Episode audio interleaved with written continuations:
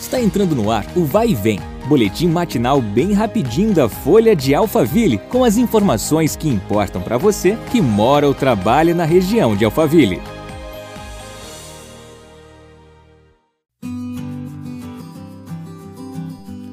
Olá, tudo bem? Eu sou a Beatriz Bononi e seja bem-vindo ao nosso podcast. Vamos aos destaques.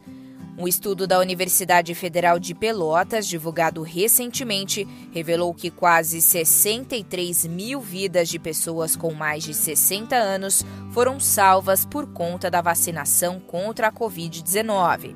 Barueri segue a mesma tendência e, após o início da imunização, registrou uma queda proporcional dos óbitos na faixa etária citada. A reportagem, a prefeitura informou que antes da vacinação, a população com mais de 60 anos correspondia a 70% do total dos óbitos no município. Já após o início da imunização, passou a corresponder a 55%, mesmo sem ter completado o esquema vacinal com a segunda dose. A gestão destacou ainda que a vacinação tem sido de grande importância no combate à Covid-19 e que a imunização em massa busca interromper a cadeia de transmissão do vírus e, com isso, reduzir o número de pessoas com sintomas, internações, casos graves e óbitos pela doença.